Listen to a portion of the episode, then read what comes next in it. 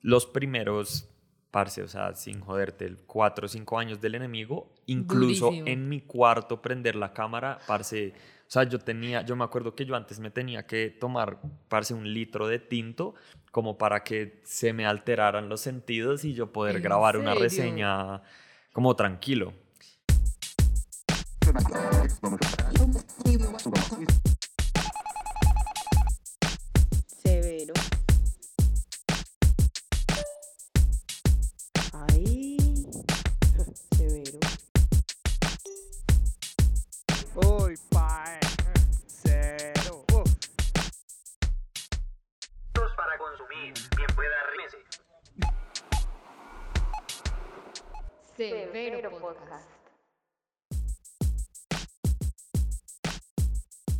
Hola a todos los que se conectan hoy con Severo Podcast en este nuevo episodio. Yo soy Manuela y hoy estamos en otra ciudad. Nos movimos por fin. hoy estamos en Bogotá, estamos en Allá, pues el hostal que siempre les hemos contado que nos han abierto las puertas, que nos invitan, nos dejan como conocer sus espacios y este está hermosísimo, la verdad, está muy bonito.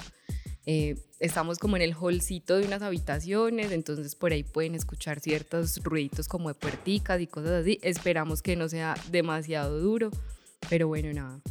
Estamos en este episodio con el enemigo, con Juan Antonio, ¿cómo estás? ¿Qué más? Bien. Bien, ¿y tú? Muchas gracias por la, por la invitación. No, antes, gracias por aceptarla. Qué chimba que estés acá y te parches con nosotras y conversemos un ratico. De una. ¿Cómo va todo?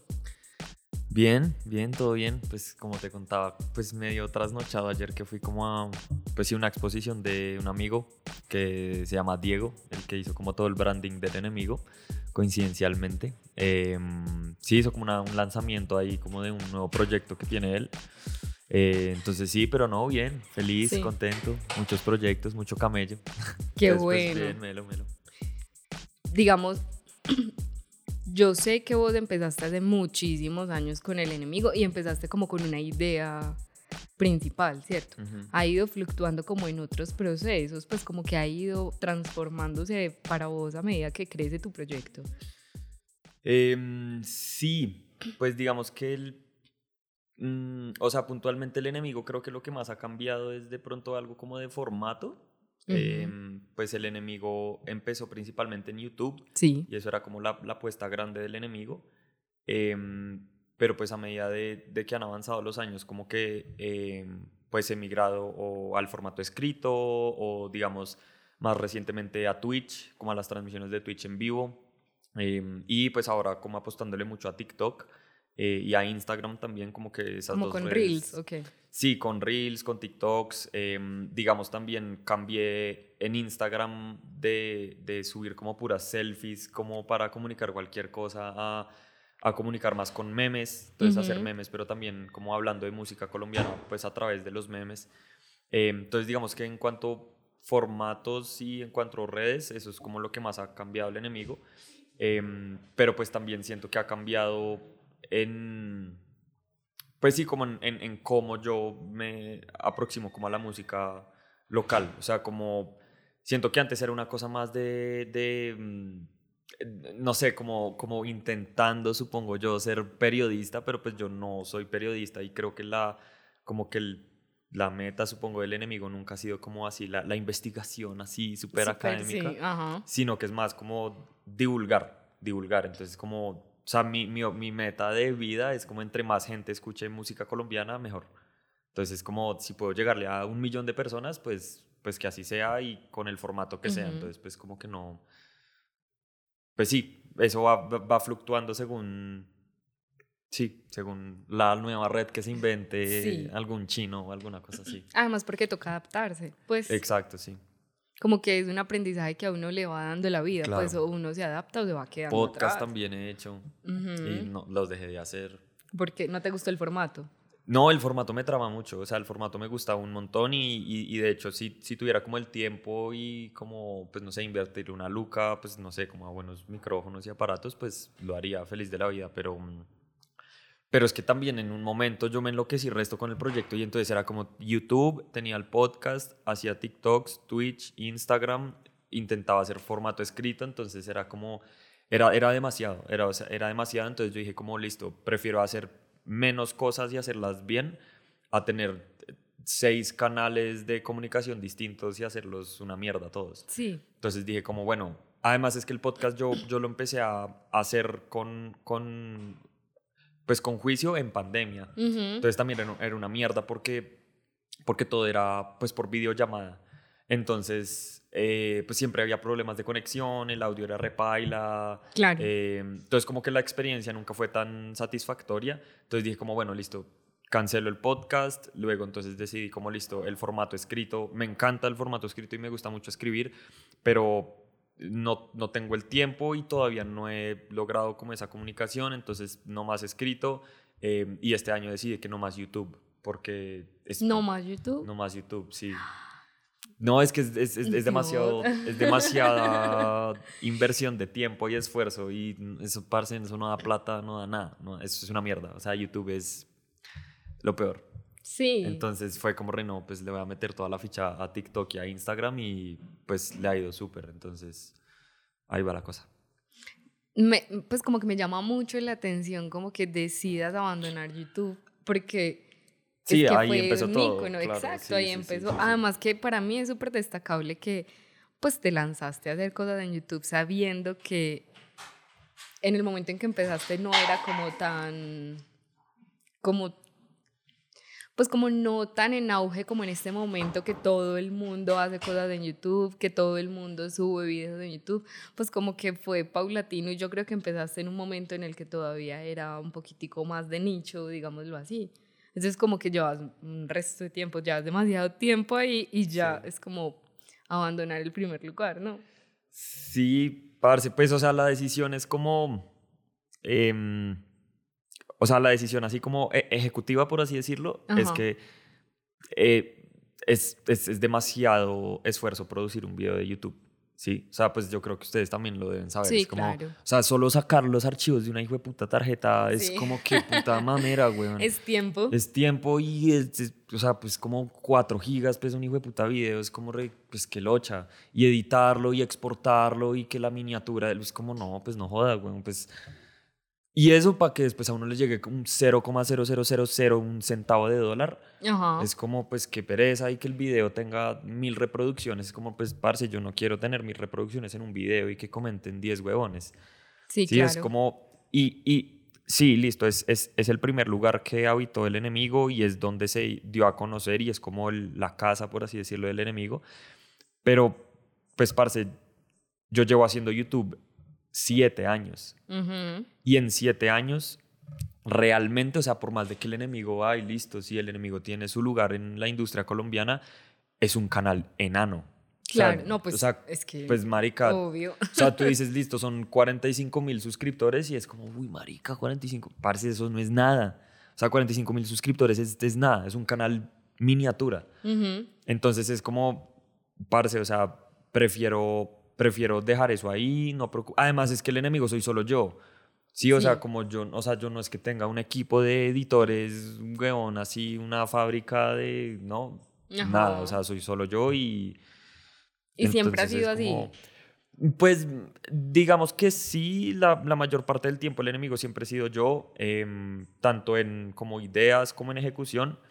Em, tal vez la única persona que, que siempre ha estado en el proyecto eh, como desde hace, no sé, cuatro años o cinco años o lo que sea, es, es Diego, el que... em, em, el que hizo todo el branding del enemigo, como la E anaranjada y como todo el concepto de lo anaranjado, todo eso lo hizo él.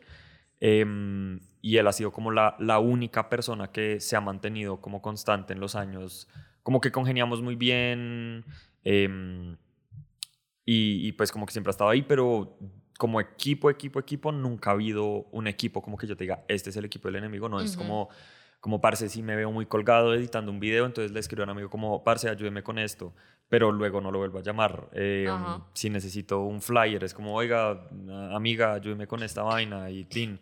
O alguien que me asesora en alguna vaina, como que es, es gente que entra, me ayuda y vuelve y sale, o yo llamo, y, pero el 99.999% es hago yo todo, y entonces pues también es, también es compli- eh, complicado y pesado. em, Y por eso TikTok es una bendición. Porque saco el, saco el celular y ya y hago cualquier estupidez y ya 10.000 reproducciones y ya suave. Pues como que es, es, es un formato mucho más llevadero, pues. Ujú.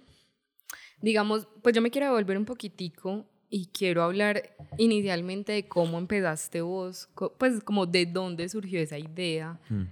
Yo estuve leyendo cositas y sé que pues como que te referenciaste en gente de afuera que veías que lo hacía, Claro. Pero como que de uno verlo a uno hacerlo toma un ratico. Entonces, ¿cómo fue como para vos ese proceso? Mm, parece pues, o sea, como que el referente así puntual número uno, que creo que es el que pues todo el mundo sabe y es como más que obvio que es mi referente número uno, es Anthony Fantano, eh, de Needle Drop. Ujú. Pues como que yo en el colegio, pues así, así- en el colegio fue que yo, pues como que me, me empapé mucho como del- de la música, pues anglo, eh, fue a través de las reseñas de Seman, empecé a escuchar rap un poco por las reseñas de Seman, empecé a escuchar metal también como por las reseñas de Seman. Em, entonces pues era el formato y pues realmente el enemigo siempre fue como, pues no decir una copia, porque pues qué, pero pues... Pero sí fue referenciado. Sí, una pues, en él, adaptación, una adaptación de su formato, de su forma de hablar, de su estilo. Em, Que no está mal, pues es que sí, no. O sea, yo considero, yo, Manuela, que cuando los, forma, pues, los proyectos inician, no está mal hacer como si fuera una copia, digámoslo así, pues. no, y tiene pues... que tener un referente, ya de ahí hay que transformarlo, digámoslo así. Claro, no, igual pues al final del día pues es el formato, es como si yo dijera como pues que ustedes están copiando de, qué sé yo, de es- Joe Rogan no, porque Dios es un podcast. mío, ajá, Sí, es como re, pues no, es, es un podcast ya, pues X. exacto. Em, pero sí, pues e- ese fue como mi primer gran referente. También había un parche de, de podcasteros que se llaman Dead End Hip Hop, como que también los veía un montón. Sí. Em, y pues ya, pues como que, eh, pues al principio fue un poco probar, yo nunca había hecho, pues mentira.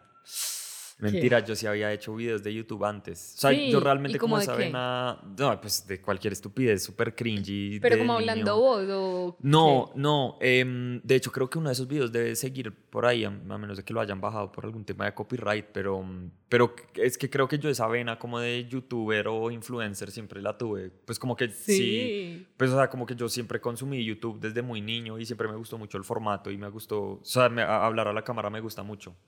Em, entonces, como que yo de, niño, hu- hubo una época donde yo hacía como unos videos así como todos, pues, no sé, como todos experimentales, raros, donde entonces me iba de paseo y ponía así una cámara y la dejaba rodando, em, digamos, todo un, todo un desayuno. Entonces grababa así el desayuno y lo ponía así en cámara rápida. Entonces era como un desayuno que no sé, un desayuno de no sé, media hora o lo que sea. Y lo aceleraba y subía ese video. No tenía nada, era solo un desayuno con mi familia así rápido. O, o me acuerdo una vez en un paseo en, en piscina, también así como el parche así con, con amigos eh, como del barrio en la piscina y lo aceleraba. O un partido así como de fútbol también como, como en la casa de mi abuela y lo aceleraba. Em, vainas así o en un momento hacía como como video, es que ¿cómo se llama eso en el mundo gamer? Como game, gameplays, eh, jugando mm, eh, Grand Theft Auto San Andreas o Grand Theft Auto Vice City o como, como, hay, como que yo siempre tuve el interés de hacer contenido para internet. Eh, tal vez el primer contenido musical que yo hice para internet, que ese, ese yo creo que ese sí existe y es una boleta, o sea, si lo quieren buscar y morirse del cringe, vayan y lo busquen, eh, que fue el- la primera vez que yo fui a un festival, eh, que fue un festival que hicieron acá, como a las afueras de Bogotá, que se llamaba el Nem Catacoa, que trajeron a Jamiroquai, a Green Day. Sí. Fue la primera vez que vino Green Day, la primera vez que vino Jamiroquai, eh, La Mala Rodríguez, Tego Calderón. Wow. O sea, era un festival ni el hijo de puta. Una chimba. Em, y yo fui con mi papá y con un amigo, porque Mm. era, era cuando los conciertos, em, pues como que podían ir a partir de los 14 años y yo acaba de cumplir 14, algo así. ah, estaba súper chiquito. Estaba súper chiquito, entonces claro, yo tenía pues una cámara de mierda, cualquier cosa, pero entonces es muy chistoso porque es como un blog, es un blog de un concierto, pero, pero pues yo todo emocionado, entonces gritaba y cualquier estupidez me emocionaba, entonces veía una publicidad así de Coca-Cola, como una activación de Coca-Cola y yo, marica, qué chimba Coca-Cola, No. weón, no, Qué brutal". lindo. O sea, como una vaina toda pelle. Pero... Es que toda pello, no. Pues muy sí, no, pues tierno, tierno, tierno. Pero, pero sí, pues ya después, como que, pues ya tres doritos después, eh, pues ya eh, el formato ya como más aterrizado, el enemigo empezó con dos amigos, Mateo. Zárate y David Torres. Y era literalmente sentados en la cama de, de mi cuarto. eh, el trip, no teníamos trípode, entonces ten- era, era un palo de escoba amarrado con, como con una cinta Sí. y pues una cámara de, pues de esas de como de tía de paseo. Como esas Sony. Sí, de esas Sony así chiquiticas. Sí, digitales horribles. da. Ujú. Em, y ya pues como que ahí empezamos a darle como al formato. em, pero pues ya como que orgánicamente pues Da- David se fue porque se fue a estudiar fuera del país y, y Zárate, y Zárate como que pues se clavó con la universidad. Entonces el proyecto, en el proyecto quedé solo yo. Em, y ya, pues, parce, no sé, a mí sí, pues como todo lo que sea así como cámaras, audiovisual, hablar mierda, sí, sí, sí, me, me transformo.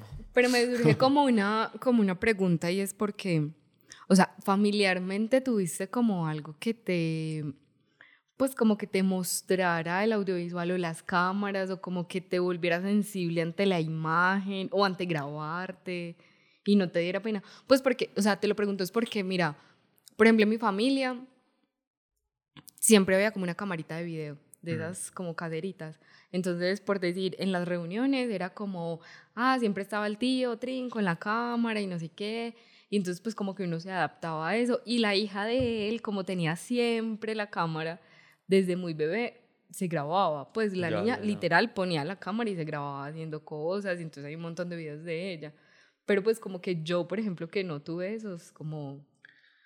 Como que nunca tuve esa intención, por ejemplo, de crear con la imagen cuando Claro. era chiquita. Ya cuando crecí, bueno, uno se vuelve sensible, pero, pero pues porque es que son experimentos desde muy joven. Sí, pero...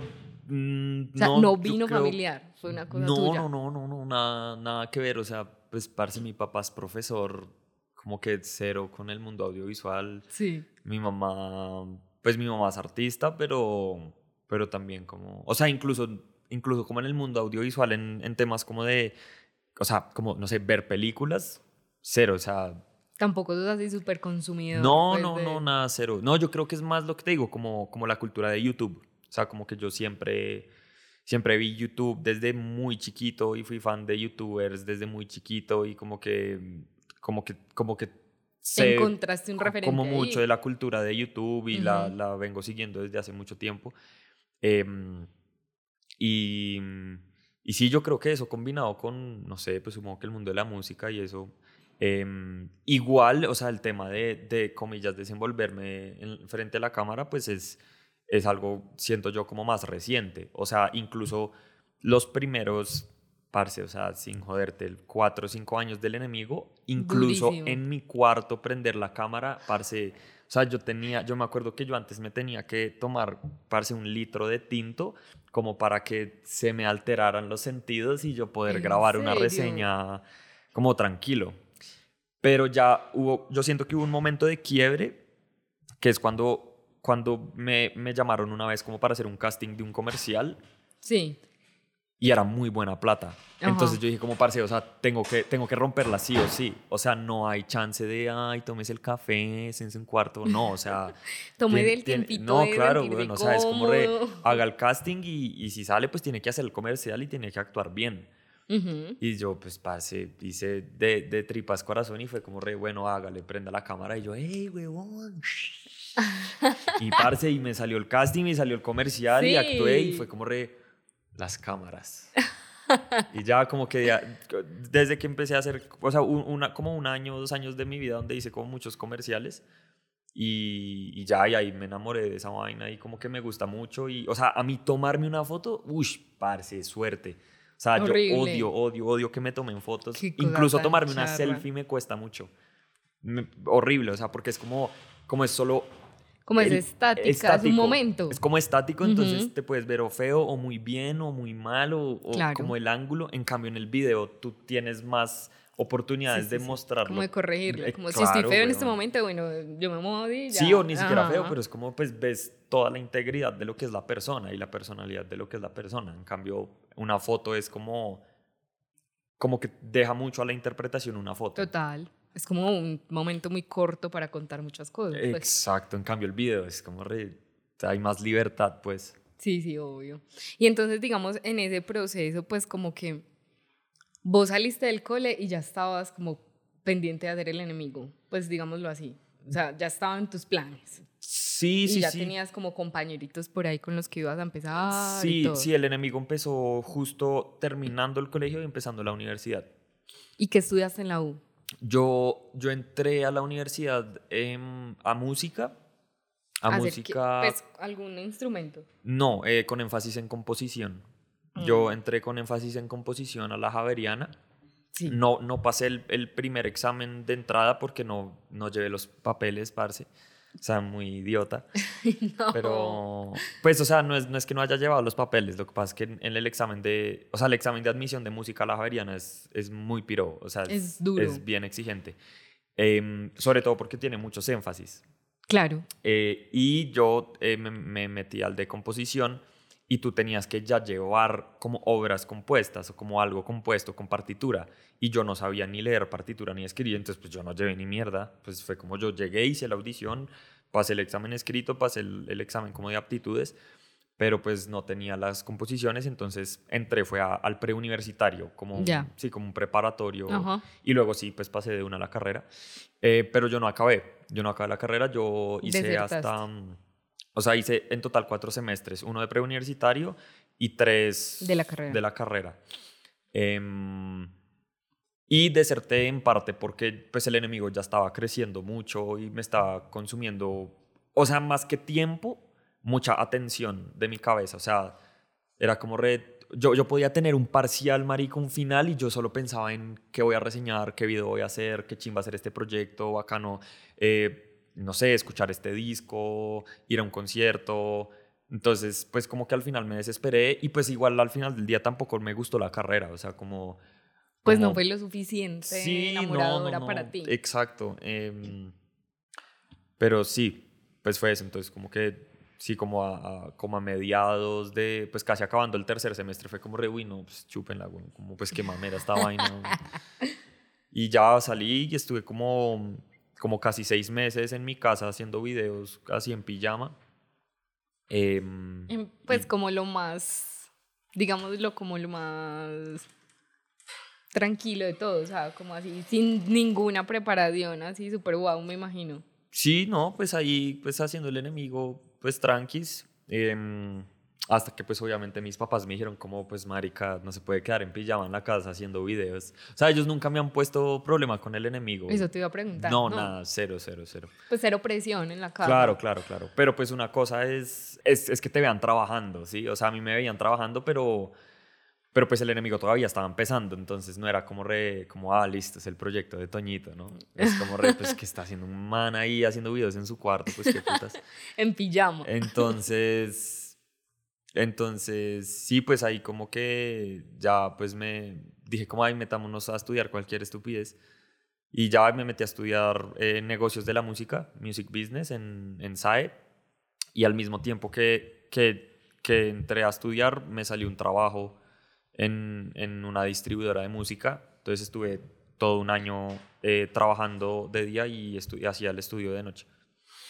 Wow. Sí, eso fue como el post universidad, por así decirlo. Claro, pero mira que es muy chimba porque como que yo siento que, sí, bueno, estamos hablando de los videos y de, la, y de YouTube y de que estás haciendo todo en YouTube, pero yo siento que realmente tu camino va muy desde la música. O sea, como Mm. que te metiste a estudiar música Sí, y sí, sí. entonces ya todos tus negocios son con la música y tu proyecto sigue siendo la música. Entonces tal vez más que, siento yo, no sé, ya me dirás tú, que más que los videos lo que te mueve es la música realmente. Sí, claro, obvio. Pues no sé, o sea, Pero Es desististe como- de hacerla. O sea, como que no te volviste a meter a hacer música vos. sí, sí, antier, Seguís antier saqué de haciendo- sencillo. Ah, sí, Sí. ve, no sabía. ¿Y de qué? Videoclip, hay videoclip, hay disco en camino. Ayer toqué, de hecho. Allá el- donde tu parcero. El ¿Dónde jueves estabas? toqué, no, en otro concierto. Ah, Em, sí, pues eso es otra ruta. como pero que don- cosas así, separadas pero que se unen. Sí, sí, sí, sí, sí. ¿Y quién te Em, reseña entonces a vos? No, nadie. Ustedes. Ustedes. ¿Quién reseña la música entonces del enemigo? Sí, sí, sí. Em, pues yo soy guitarrista Sí. em, y pues me gusta mucho también componer pues canciones y hacer letras. Creo que soy mejor guitarrista que haciendo letras. Hacer letras me cuesta un montón. ¿Por qué? Eh, no sé, pues es más difícil como encontrar, encontrar las palabras sin que suene pelle. Como le... Sí. Sí, pues como, como decir te amo sin decir te amo. ¿No? Porque decir te amo es muy pelle. Sí, es ¿no? como muy básico. Pues como, pues quien escucha una Claro. canción que diga te amo, ¿no? Pues como, qué putas, qué mamera.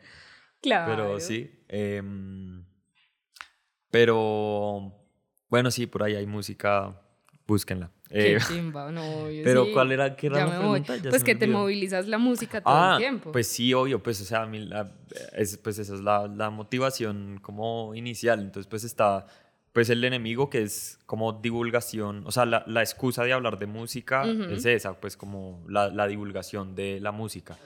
Luego pues está toda la parte como de, del negocio, por así, de la, de la música, que es algo que siento que nunca busqué como, o sea, nunca planeé más bien, Ujú. sino que fue más una cosa como fortuita, como de, del, Como que te llegó. del camino, como que se fue dando. Eh, entonces eso empezó en lo que te contaba, como yo entro a estudiar Music Business, em, que hago ese diplomado que duró un año, y ju- justo cuando entré a estudiar Music Business, yo entro a trabajar em, en el área de operaciones de una distribuidora de música que estaba empezando apenas en Colombia. Em, entonces yo entro en el área de operaciones, luego eh, me, me- me cambian como al área de mercadeo em, y estuve ahí en el área de mercadeo casi todo el tiempo que estuve ahí, estuve casi tres años en esa empresa y, y ya como mis últimos seis meses en esa empresa estuve en el área de ventas.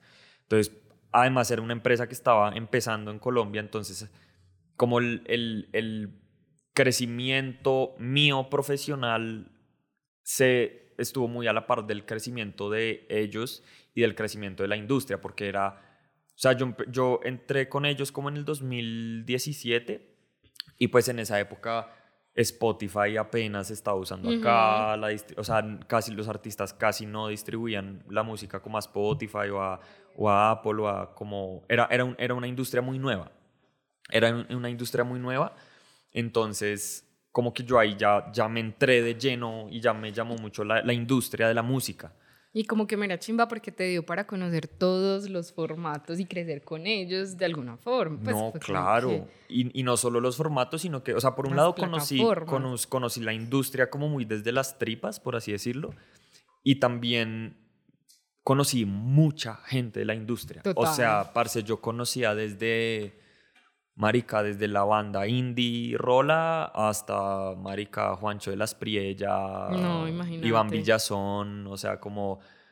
Como muchos, a- Mera Gracie, me acuerdo que conocí a Gracie una vez que pasó en la oficina, que trabajamos unas vainas con ella. O sea, como... Y, y además es que como lo, lo que les digo, como era una empresa muy, muy pequeña en ese momento, entonces todos teníamos que hacer de todo y todos teníamos que aportar como para que esa vaina surgiera. Em, pero sí, ahí fue cuando yo dije como, hey, la industria de la música también me trama, me gusta, es algo que me interesa mucho. Y ya pues estuve tres años ahí camellando.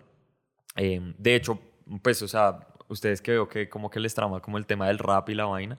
Em, pues de hecho, como las, las primeras instancias como de distribución de música, digamos, de artistas, de todo el parche de Moebius, lo manejamos, lo manejamos allá. Maviland empezó a trabajar también en esa empresa porque yo la contacté. Em, pues sí, como, como esa, ese, ese, primer, como ese primer paso, como del, pues sobre todo como ese fenómeno del rap paisa, como el 2016, toda la distribución digital, Buodermia, todo eso, eso, eso lo manejamos ahí, eh, pues como, sí, en la empresa, supongo.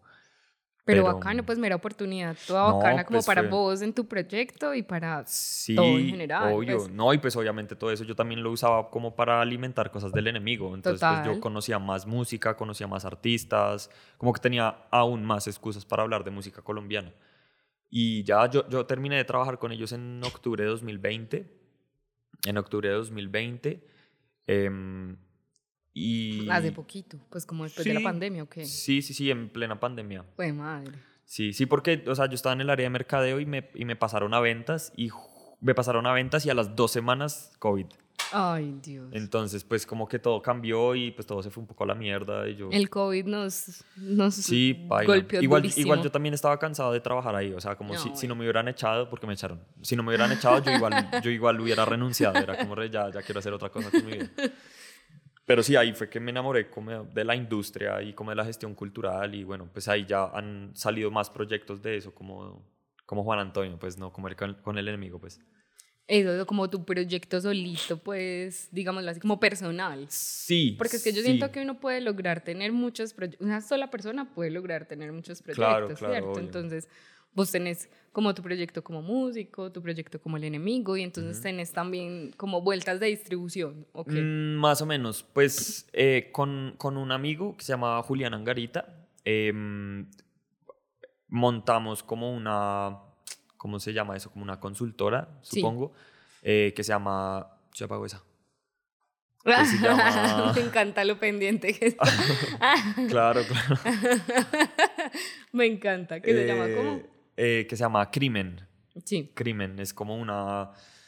eh, sí, como una consultora de asesoramiento para artistas emergentes. Entonces, em, cobramos por hora, cobramos por hora o por paquetes de horas. Em, ¿Qué necesito? Eso. Ya. ¿Y entonces? todo bien. ¿Cobran por horas o paquetes de horas? sí, o paquetes de horas para asesorar a los artistas em, en sus lanzamientos. Entonces, digamos, pues Julián también es una persona que ha trabajado en la industria, pues, no sé, los últimos cinco años, ponle. Eh, de hecho, fuimos colegas de trabajo en, en esta empresa que te cuento em, y nos emociona mucho. O sea, todo lo que sea industria, sellos, disqueros, majors, toda esa vaina nos encanta. O sea, somos así como ñoños de la industria. Em, entonces, sí, es nada, o sea, tú eres un artista y dices como, parce, em, voy a lanzar mi disco y no tengo ni puta idea por dónde empezar.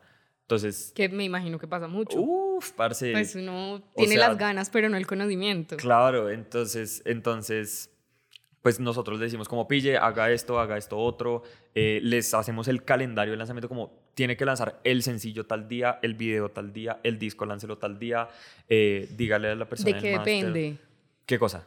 Como que sea tal día o tal otro, a tal Mm. hora o a tal otra. Pues como que se ha estudiado ya. Sí, sí, hay, hay estándares. Digamos que Ya. por un lado hay estándares y por el otro, eh, según la experiencia que nosotros hemos tenido en la industria y trabajando con artistas todos estos años, como que uno sabe qué funciona mejor que otra cosa. Ujú. Em, entonces, pues no sé, hay, hay cosas, no sé, bobas como, no sé, nunca lances música eh, fines de semana, festivos o lunes o martes. O sea, como sábado, domingo, lunes, martes son pésimos días para lanzar música. Como de miércoles a viernes.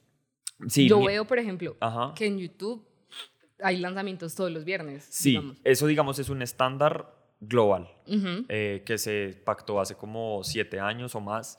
Eh, de que los días de nueva música son los viernes, pero entonces Sí. tú, tú puedes decirle al artista independiente, listo, lanza un jueves para no competir con todos los que los lanzan los viernes.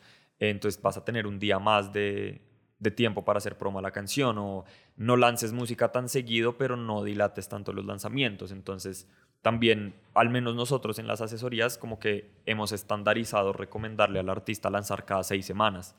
Entonces Cada es como seis semanas, o sea, como mes y medio. mes y medio. Claro, porque entonces tú tienes el tiempo suficiente para hacerle promoción a una canción y sacarle todo el jugo posible y luego empezar con la siguiente. Si tú lanzas muy seguido, saturas las comunicaciones, te cansas, eh, saturas a, a la gente y si, y si te demoras demasiado tiempo lanzando, eh, pues pierdes la atención de la gente.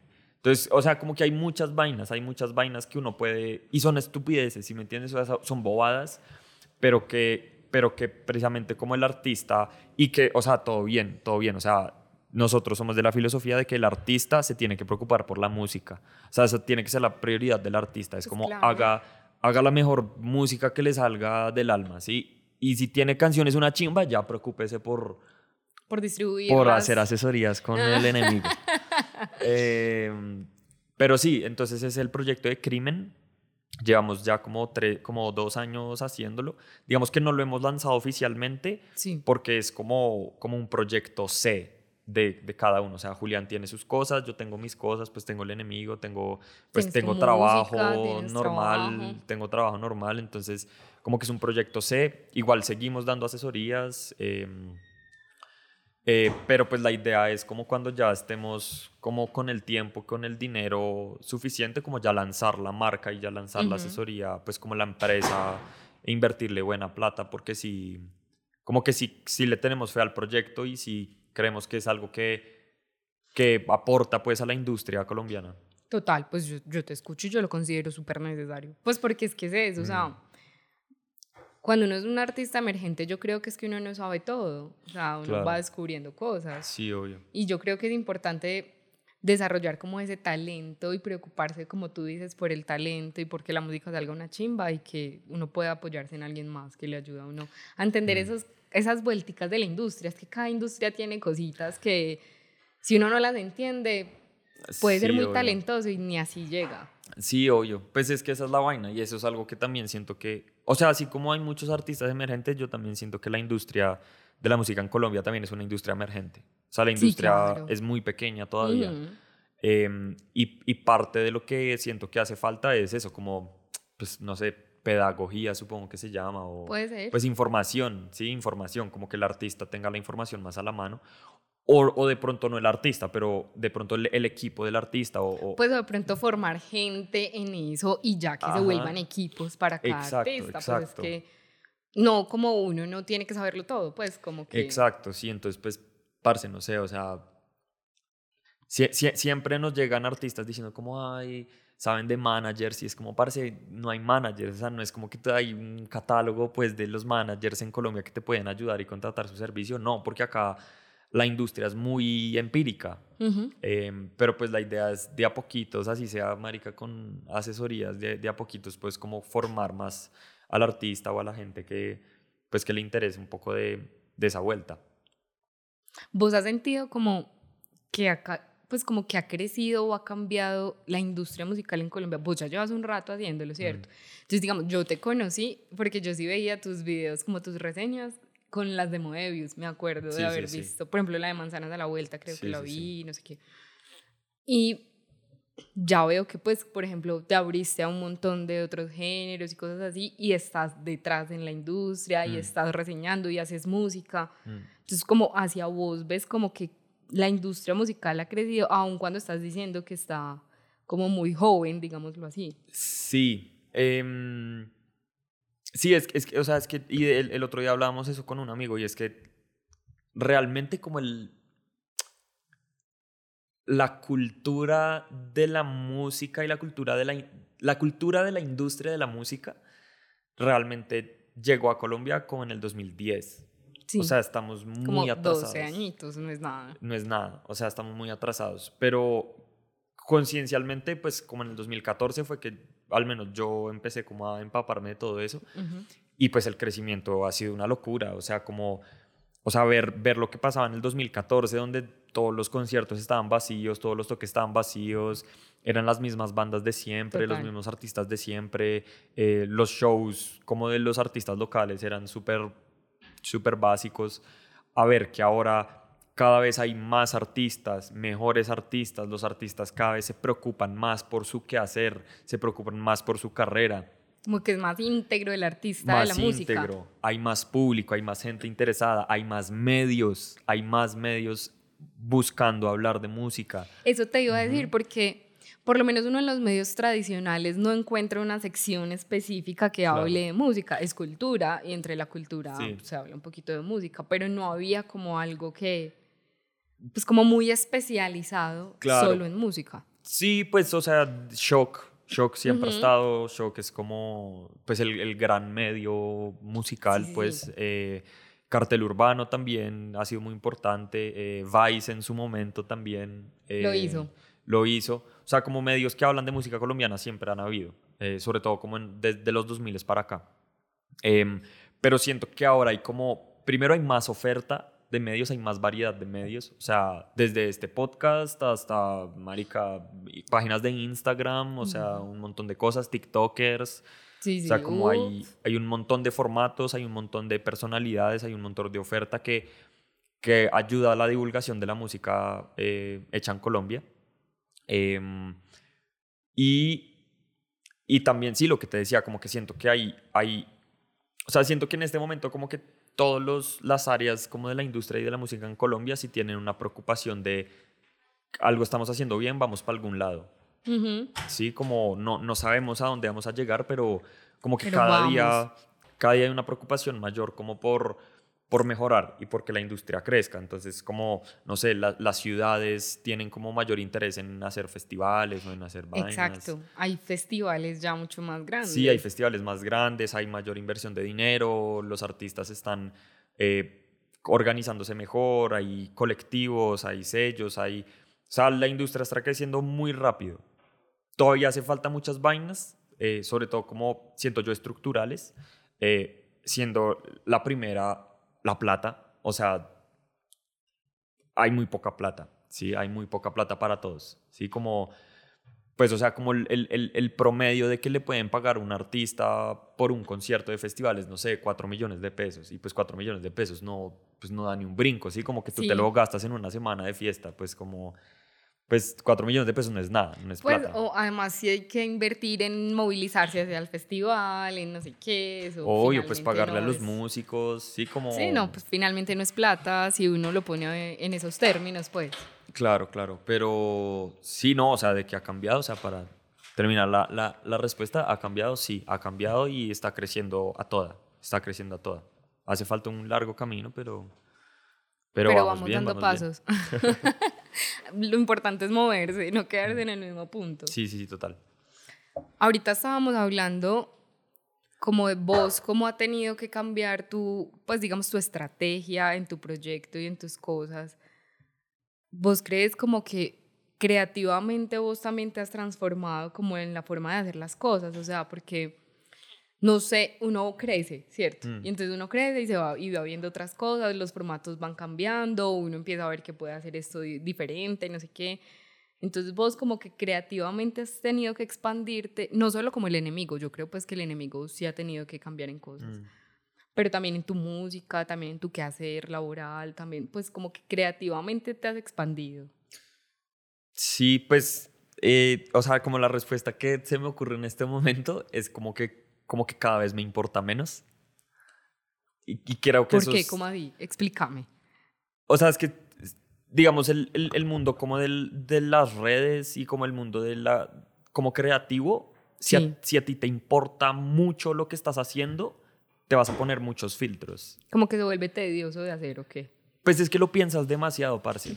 O sea, si, si tú piensas demasiado en hacer las cosas, vas a ponerle muchos peros, vas a decir como, ah, esto quedó feo, esto quedó paila, ah, el ángulo, ah, la luz, lo que sea. Es como, ah, marica, hágalo. O sea, sí, sobre todo, o sea, yo, yo lo pienso sobre todo como en eso, como en, como en el tema de crear contenido para Internet, por un lado.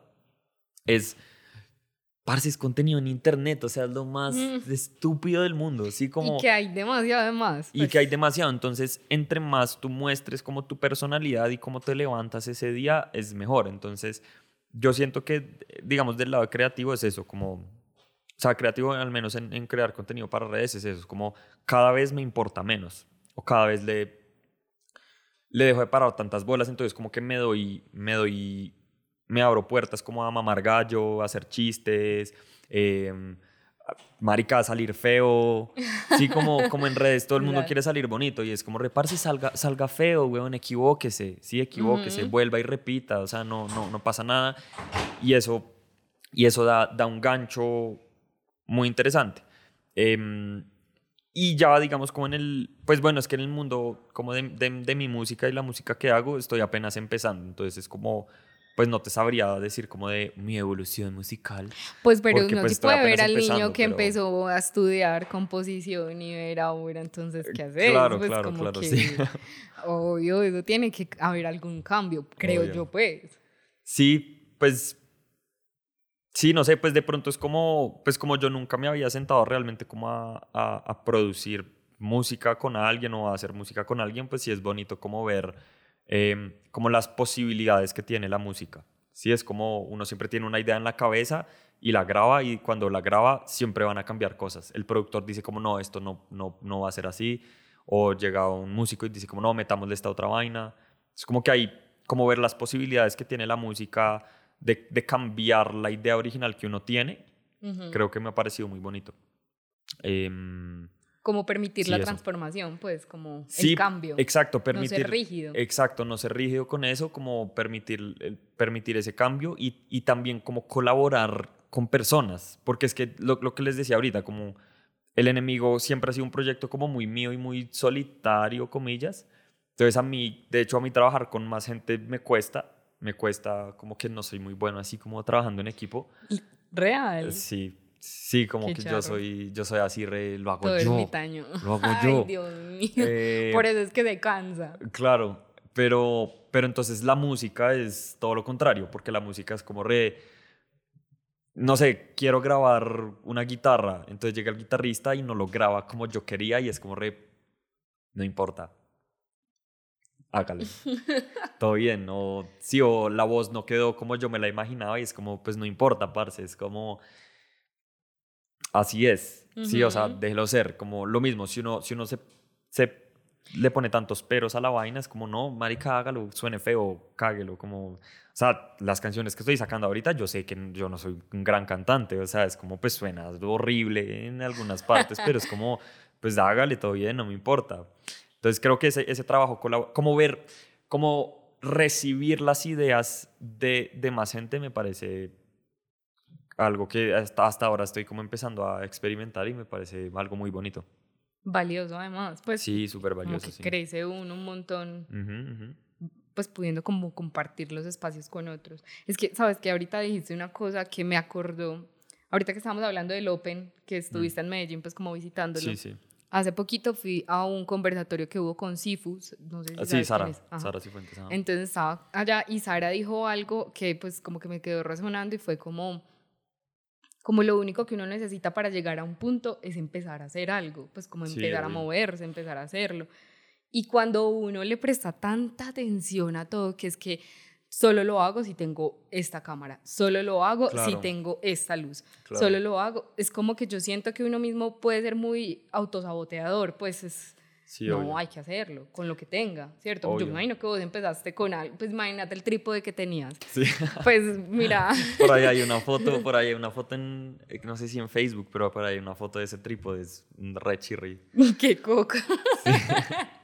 y no se caía, no se les caía eso. No, claro, no, además eso lo, lo sostenimos como en un balde, o sea, no, Sí. eso era horrible. eso era Todo horrible. mal. No, además es que yo, yo, yo sí tengo un problema, yo no sé si es como de, de tacaño, pues yo no me quiero decir una persona tacaña, pero, pero yo no, yo no, como que no, no tengo esa inteligencia de invertir. Entonces es como re, como, ah, marica, ya grabémoslo con ese micrófono de mierda, no me importa. Es como reparse, no, pues métale en plata al proyecto, weón, como, como no, o sea, tengo un computador de hace 10 años que es una lata, o sea, o todo lo hago re mal, pero, Pero lo hace. pero lo hago. y sí. le ha dado resultados, Sí, digamos. no, es, es- es lo que te decía, es como, como, como gozarse del error. Creo que eso es gozarse el error y, y ya, parce, pues sí, como vivi- vivir en eso, como, como lo, lo, lo que quede perfecto y lo que quede así súper serio. O sea, de hecho, a mí, a mí- a- en el en vivo, parce, las, los artistas que se toman demasiado como la tarima, huevón, y como, "Güey, huevón.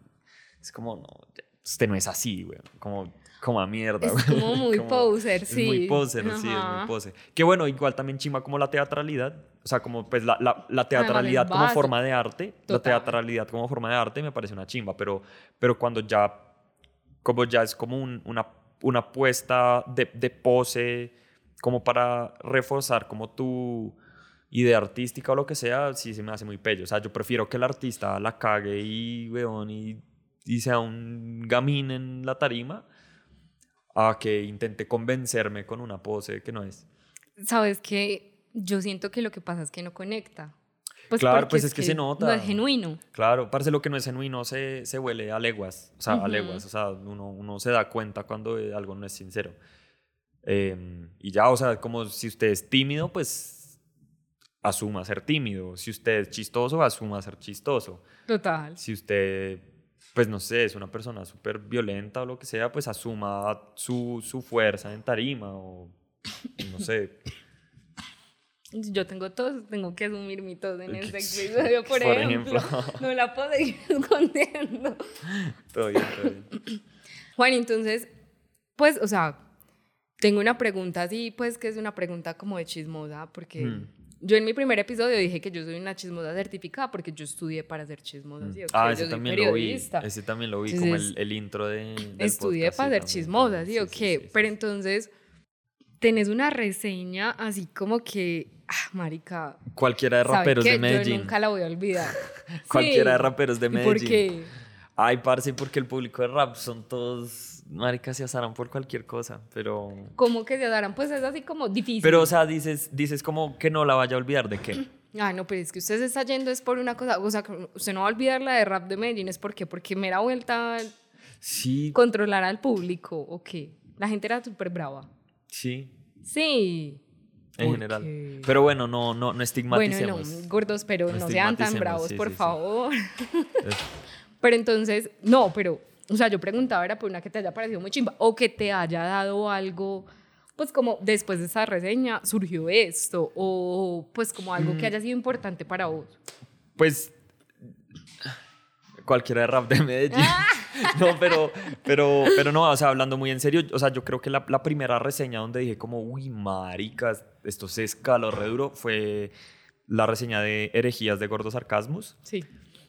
O sea, como que yo hasta ese punto no había realmente reseñado rap colombiano, porque honestamente no, no me gustaba, o pues como No que eras consumidor. no, no, no estaba muy pendiente de lo que pasaba en el rap en Colombia.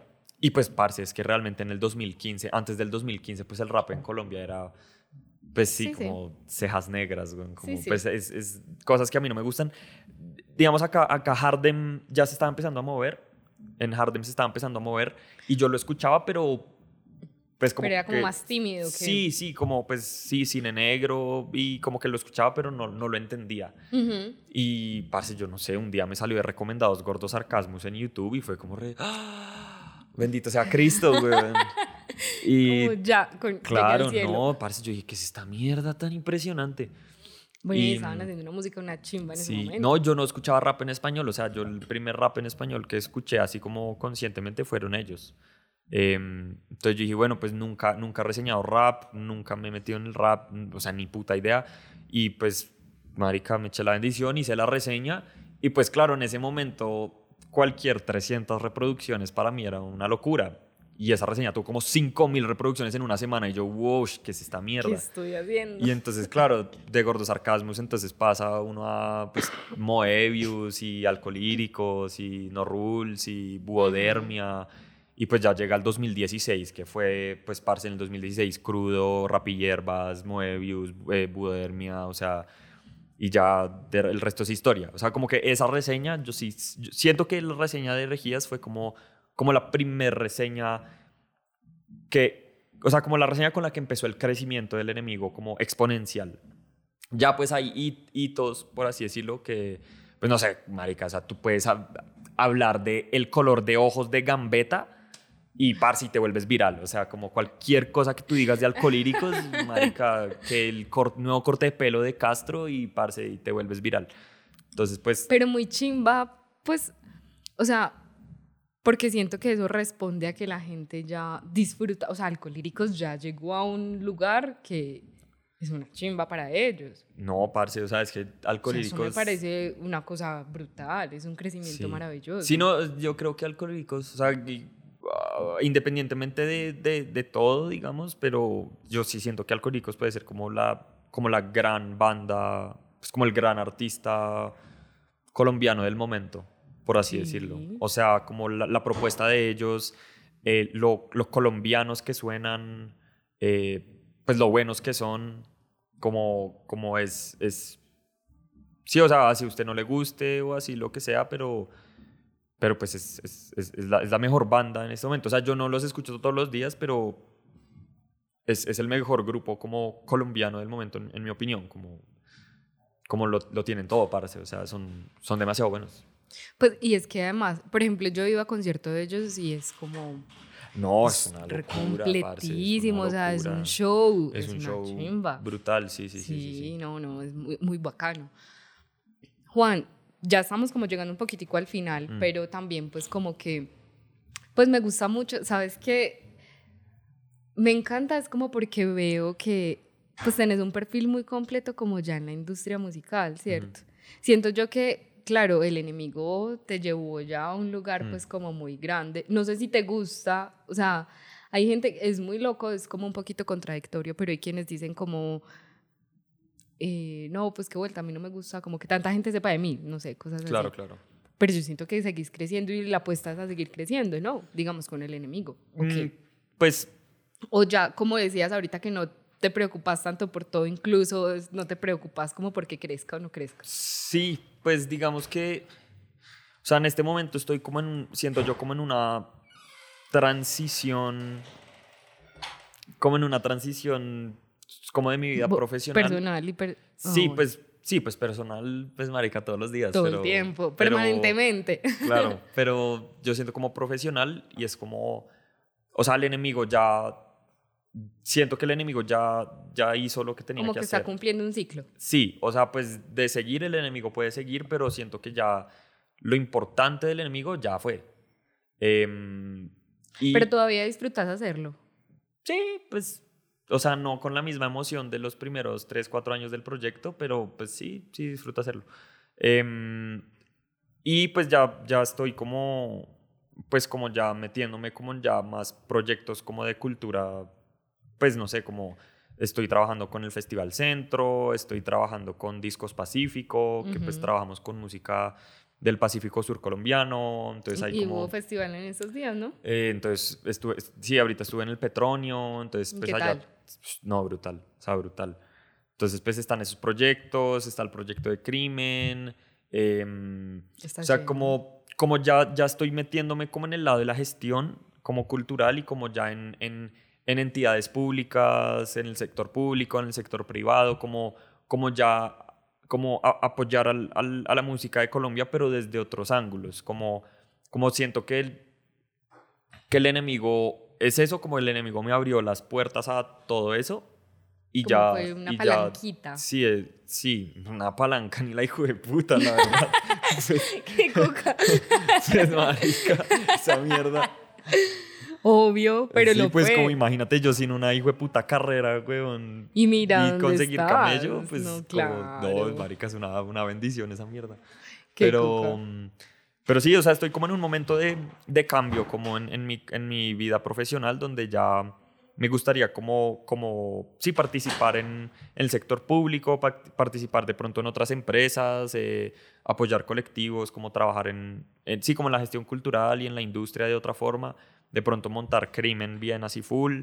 em, y ya pues el enemigo, o sea, yo creo que, que va a seguir seguramente un par de años más, pero, pero o sea, yo no, yo no me veo a los 35 haciendo el enemigo, o sea, pues qué boleta, marica, pues qué putas.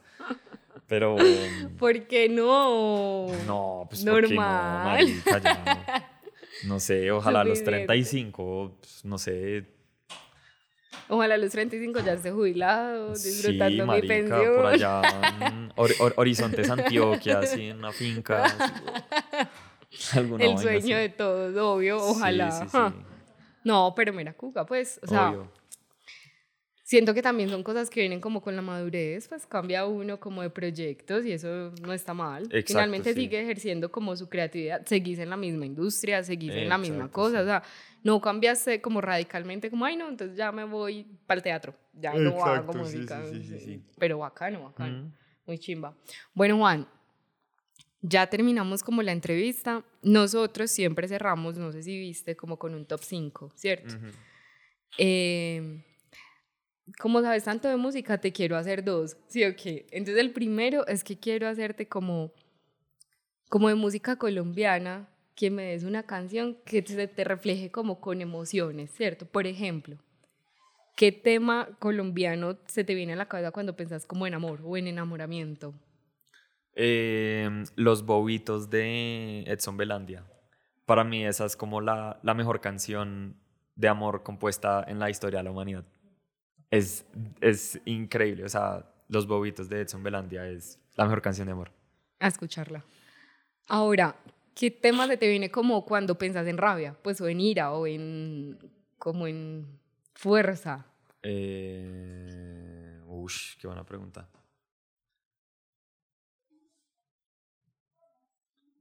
Eh, Difícil. parce. No sé, pues de pronto se me ocurre como alguna de El Maquinista, que es una banda de acá como de grindcore. Eh, pues sí, que es como pues punk muy rápido, así súper Ujú. furioso. Se me ocurre, aunque tranquilamente ellos podrían estar hablando de amor en las letras, pero es lo que se me ocurre en este momento.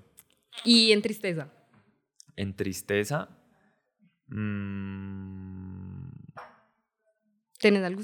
Pues por ejemplo, o Es que sabes que yo, yo, yo casi no escucho música triste a mí, pero bueno, en fin. Pues, eh, pero no tiene que ser, por ejemplo, música triste. También puede ser que, no sé, en un momento de tu vida estabas triste y escuches este tema todos los días. No sé, algo así. Hay una de, de, de Eudodermia del primer disco. Ay, parce, no sé, que dice como. Ay, no, es mentira, ya sé. No, ush, parce, no, esas preguntas son muy difíciles. Bueno, hay una de, de Eudodermia del primer disco, no me, no me acuerdo. Ah, eh, eh, Hotel Yubaba. No sé si es una canción triste, no creo. Pues, es, pues las letras de ese man son todas abstractas. Pero esa canción le di mucho palo, así como en un momento, así como todo de cambio en mi vida. de transformación. Hotel, sí, Hotel Yubaba de Eudodermia es una canción que me, me acompañó mucho. Ok, y por último, como un placer culposo que tengas de música colombiana. Parce, yo no creo en los placeres culposos. O sea, yo sí, o sea, pues si me Todo gusta. un placeres y sí, ya. no, pues si me gusta, me gusta y lo defiendo. Pues no, no sé. Pues, o sea, o sea, ponme un ejemplo, como di- dime un artista que te digas como re y escuchas tal. No, pues por ejemplo, yo siento que, pues, eh, bueno, no es un placer culposo, pues como que a uno le dé culpa, pero son placeres raritos. Por Mm. ejemplo, la música que se escucha en Medellín en diciembre, Ah, como el chucuchuco y. pues eso para mí es como- como, qué cosa tan maravillosa. Pues yo la amo, Claro, en claro, serio, la claro, amo obvio. con todo mi corazón. Pero, Mm, sí. No, pero pues no es algo que uno, la como- gente, como que normalmente diga como, Sí, Ay, obvio, obvio, obvio. sí. No, pero es que sabes que yo, sabes que, digamos, en cuanto a esa, es como ese, ese estilo de música colombiana, yo siento que cuando uno pasa como los 25, Ya es una chimba. ya, ya no, es como, pero como así, es- pero... somos, a- somos adultos, güey, como somos adultos, ya la música Uno sabe que es una adulto chimba, cuando la sí. disfruta entonces. Pero, no, no, o sea, así como placer culposo que yo diga, como re, qué putas usted está escuchando esa mierda, pero eh, Morat. Sí, o sea, yo no, es- yo no escucho Morat, así como que me levanto y digo, uff, hoy voy a escuchar Morat. Necesito este temita de Morat. Necesito este temita, pero... Pero, no, pero hice la reseña del disco de ellos y hay, hay varias canciones que me parecen muy bacanas. em, y fui al concierto de ellos, me invitaron y, y, y pues, parce, pues los manes son bacanos, o sea, como que, como que saben hacer su vaina. Como, sí, o sea, no es, no, no es así como que él tenga todos los discos ahí guardados en Spotify, no. Pero, pues sí, pues podría decir Morat. Le toca a uno escuchar música que no disfrute tanto para reseñarla igual. Obvio, marica. Pues, ¿cómo vas a decir que algo es bueno sin, sin decir que otra cosa es mala? Pero entonces vos, digamos, o sea, permanentemente estás escuchando música. Todo el tiempo, todo el día. 24/7, para bañarse, para arrullarse. Sí, pues obviamente hay días que sí prefiero el silencio. O sea, a mí no hay nada que me guste más que estar en la casa haciendo aseo sin absolutamente nada de ruido. O sea, Sí. como nada así. A mí lavar la losa me encanta, barrer me encanta, como así en silencio completo me, me encanta. Pero, pero pues sí, escucho mucha música, escucho mucha música mala.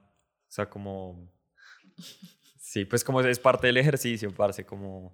Pues si tú quieres juzgar algo como... Pues o sea, si tú te tomas este café todos los días, tú puedes decir que es el mejor café del mundo, pero porque no, de pronto no, no has probado un café más rico o un café más feo.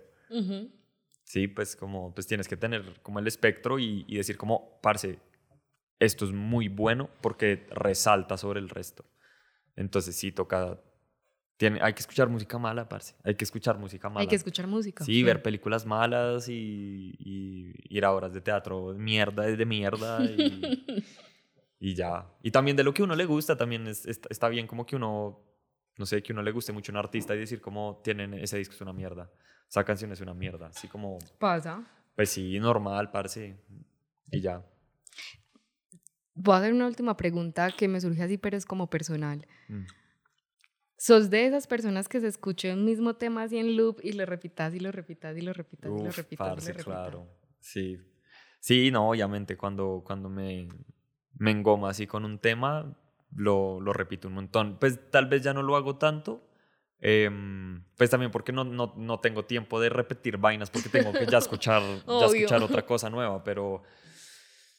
Pero sí, obvio, obvio, sí lo, lo escucho en loop, pues digamos Hotel Yubaba la repetí demasiado, eh, eh, Deus Ex Machina y Sincretismo de, de Noisferatu, Uf, parce, es que me la sé así de pe a palo, Sí. las respiraciones, las comas, todo me sé de esa canc- esas canciones. Eh, del nuevo disco de Los Fumadores también me sé, le di mucho palo. El disco de Briela Ojeda. De hecho, las preguntas que me hiciste ahorita de rabia, tristeza, amor, todo el disco de Briela Ojeda, cualquiera escoja. Los transita. Sí, sí, sí, sí, sí. ¿Qué nota? Em, sí, no sé cuál es la última canción, así que he repetido así un montón. No sé, Provenza, alguna estupidez así. Pero no, ya Provenza, está. Provenza ya está muy quemado, güey. no más, güey. Ya lo quemaste para inventen- ti. invéntense otra cosa. güey. Juan, bueno, el último top 5 que hacemos es como también para, o sea, a nosotros nos gusta mucho ver las personas que entrevistamos con quién se referencian, ¿cierto? Tenés cinco personas, colectivos, artistas, eh, no sé, creativos, marcas incluso, Mm. como que sean referentes para ti o que admires. Generalmente lo hacemos solo de Medellín porque pues siempre estamos Claro. en Medellín y nos encanta hacerlo, pero estamos en Bogotá y quiero conocer también desde vos en Bogotá a quién admiras. Em, curiosamente, en, en el concierto que estaba ayer, el, el, el cantante, fui al concierto de Vorágine, que es una banda pues como de metal de acá de Bogotá, y él Ya. decía como que, que le parecía muy bonito que, que, que los referentes de uno sean sus propios amigos. Los O sea, como, pues creo que eso me parece mucho más válido a que tu referente sea pues, un gringo por allá que, Total. que pues qué putas. Em, pues así personas que yo diga como, como que siempre estoy constantemente pensando en, en esas personas como referentes. Em, Santiago Álvarez del sello Incorrecto, que pues sí, el sello que pues maneja la muchacha, Abriel Ojeda, etc. Santiago Álvarez me parece que es pues un gestor cultural impresionante.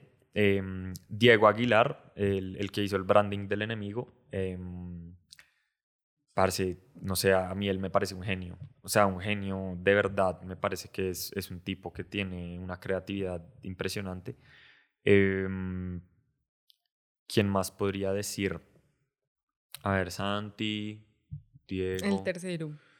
em, pongamos al, al otro Santi, a Santi Sembrano. Ujú. También Santi Sembrano, pues, pues él fue también colega del enemigo, sobre todo tiempo, en todo el sí. mundo del rap y, y, y me parece como que la como que el trabajo de él como pues lo que ha hecho con el rap y como pues documentar como todo el, el mundo del rap en Colombia me parece una cosa loquísima. Em, ¿Quién más podría decir? Cuarto o cuarta. Mm. Qué buena pregunta. Mm. Pues curiosamente no es de Bogotá ni de Colombia, pero pues Ay, es, bueno, es- vale, pero vale. casi, casi, casi porque se está, eh, está viniendo a vivir a, a Se Colombia. de está hecho. mudando. Se está mudando. Eh, ella, ella se llama Carla Vera, ella es de, de Ecuador. em, y ella pues es también como gestora cultural y manager y mejor dicho hace de todo en la, musa, en, en- en- en la industria de la música allá en Ecuador. Y ahorita se está, se está viniendo a, a mudar a Bogotá como para expandir horizontes. Y, parce, o sea, ella solita ha hecho empresa Sí. en la industria de la música, eh, parce, o sea, ha hecho de todo, me ha dado trabajo, o sea, parce, súper bien, o sea, como Carla también es una persona que, que admiro resto, como por eso, como por el, por el emprender en el mundo de la música, y pues también siendo mujeres, pues hay más dificultades, como hay puertas que de pronto no te abren normalmente, entonces, em, Carla, em, ¿quién más podría decir? La última. O el último. Ay, ay, ay. Eh... Parce, pues no sé si suene muy pelle, pero. Pero pues Paula, mi, mi pareja, mi novia. Em, Pero ¿por qué pello? no, pues como por chistoso, Ah. digo. Eh, pero pues ella, ella, ella se mueve mucho con el, con el mundo de la moda. em, Y pues ella realmente empezó como en el, en el mundo como de, de las redes y como de meterse en, en esa industria hace relativamente poco, hace como año y medio, por así decirlo. Y, parce, o sea, el, el juicio de ella en, en estar todo el tiempo haciendo contenido, en, en no dejar para mañana lo que puedes hacer hoy, como esa filosofía que yo cero tengo, o sea, yo de entre más puedo dilatar las cosas mejor. Mejor. Eh, pero, o sea, aparte ella es muy juiciosa. l- El crecimiento que ha tenido como en el, en el último año es una cosa alucinante. Eh, como lo que, lo que, digamos, yo también lo, lo, lo veo como comparándolo obviamente con mi proyecto, es como lo que yo logré hacer en siete años, Lo hizo ella lo, lo está haciendo en uno. Es súper talentosa. Eh, parce, o sea, la- Juiciosa, me es muy imagino. juiciosa, como que tiene muy buenas ideas, es súper creativa, pues también tiene su marca de ropa, como, como que yo sie- siempre que la veo trabajar, yo me quedo así como, parce, ¿qué putas?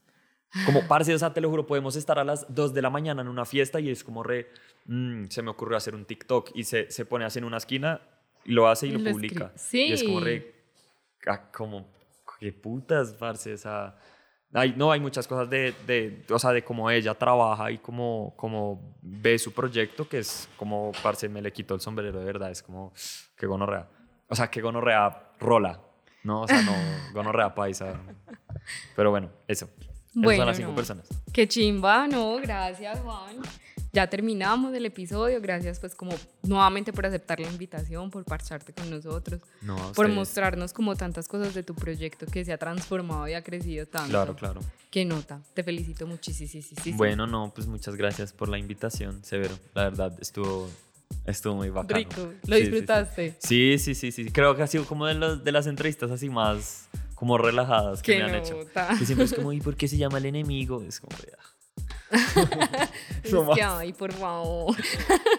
Sí, pero no, la buena. No, ay, no, Qué gracias. chimba. Muchas gracias, de Gracias a verdad. Bacano. Y gracias a todos los que se conectaron hoy con Severo Podcast. Espero que lo hayan disfrutado muchísimo, que hayan aprendido, no sé, de alguna forma como que les mueva cositas a ustedes para que piensen en sus proyectos personales también. Nos escuchamos en una, en una próxima ocasión. Chao.